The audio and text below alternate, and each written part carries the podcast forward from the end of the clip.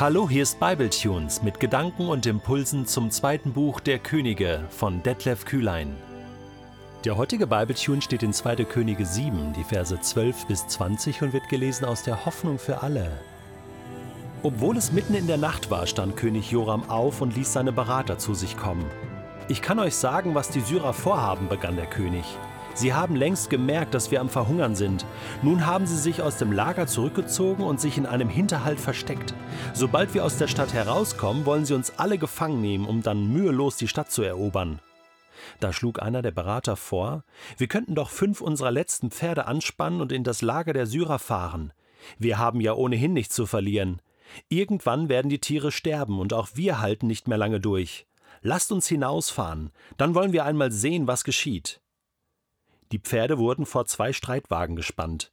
Der König gab den Wagenlenkern den Auftrag, das Versteck der Syrer aufzuspüren. Die Kundschafter machten sich auf und folgten dem Weg, den das Heer genommen haben musste. Sie sahen überall Kleider und Waffen herumliegen, die die Syrer weggeworfen hatten, um schneller fliehen zu können. Beim Jordan kehrten sie um, eilten nach Samaria zurück und berichteten dem König, was sie gesehen hatten. Da strömten die Einwohner der Stadt in das verlassene Lager hinaus und plünderten es. Und was der Herr angekündigt hatte, das traf nun ein. Für ein Silberstück bekam man fünf Kilogramm feines Weizenmehl und sogar zehn Kilogramm Gerste. Der König hatte den hohen Offizier, mit dem er am Tag zuvor zu Elisa gegangen war, zum Stadttor geschickt, um dort für Ordnung zu sorgen. Doch die aufgeregte Volksmenge trampelte ihn zu Tode. So traf ein, was der Prophet vorausgesagt hatte, als der König und sein Begleiter bei ihm waren.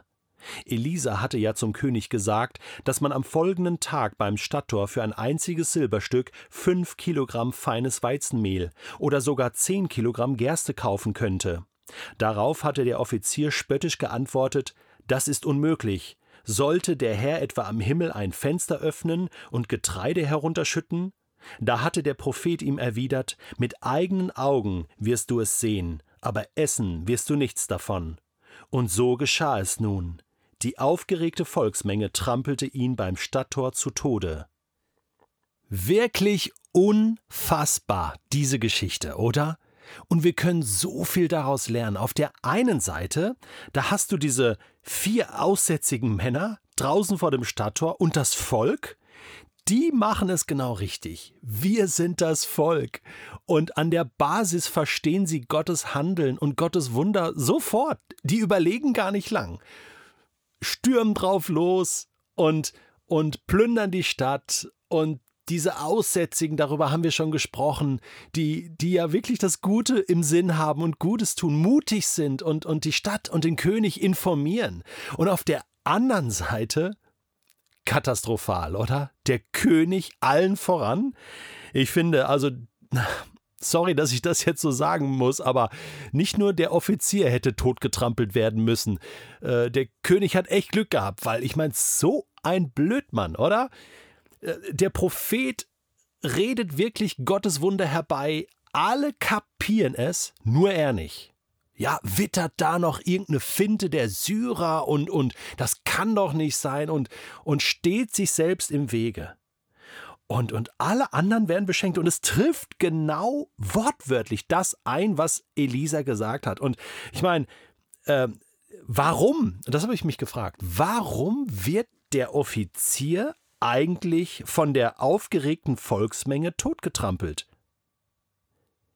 Ja, weil er nicht mitgelaufen ist, weil er nicht jubelnd mit dem Volk mitgelaufen ist, sondern stehen geblieben ist, wie so ein Fels in der Brandung, ja, die Arme so verschränkt und, und mit so einem ganz mürrischen Blick, ja, das kann nicht sein und das wird nicht passieren und das gibt es doch gar nicht und ich lass mich davon nicht äh, überzeugen und und und äh, äh und dann wird er einfach über den Haufen gerannt.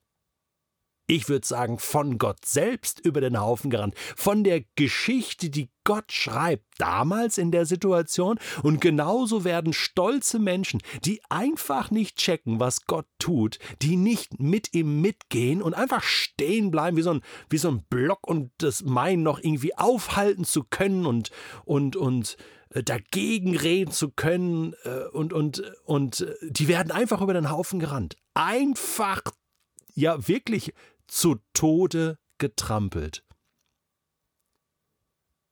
Jetzt muss ich gerade eine kurze Pause machen. Denn da liegt eine tiefe Weisheit drin.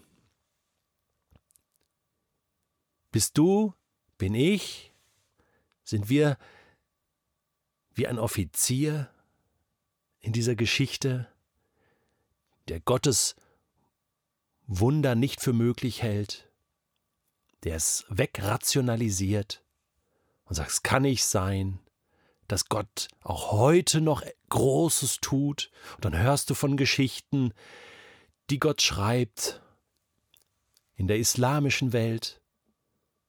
Dann hörst du von Geschichten in Südamerika, in Afrika, in Asien.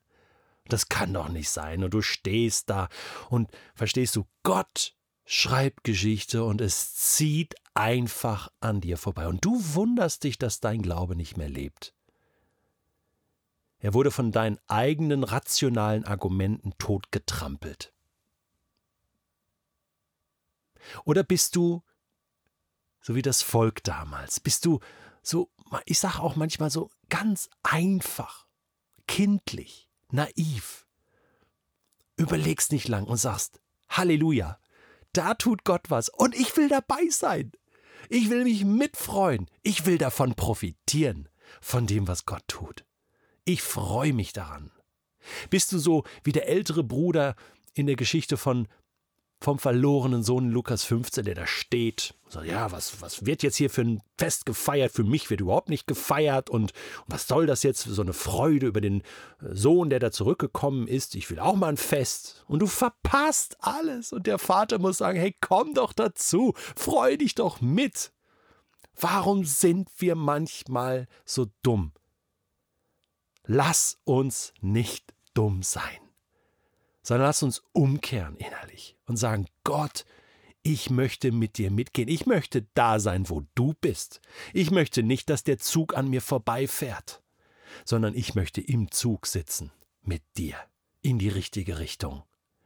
Und ich bitte dich sehr, dass du dir jetzt ein paar Minuten Zeit nimmst, wenn dieser Podcast jetzt zu Ende geht und die Musik langsam läuft im Hintergrund und du betest und sagst, Gott, bitte bewahre du mich davor, dass ich stolz werde in meinem Herzen und dass meine Liebe in mir erkaltet. Befeuer du wieder mein Herz, gib du mir wieder eine neue Leidenschaft und Liebe für dich und dein Reich und lass du mich ganz vorne mit dir mitlaufen und an dir dran sein, denn es geht um Nachfolge und Jesus, du gehst voraus und ich folge dir.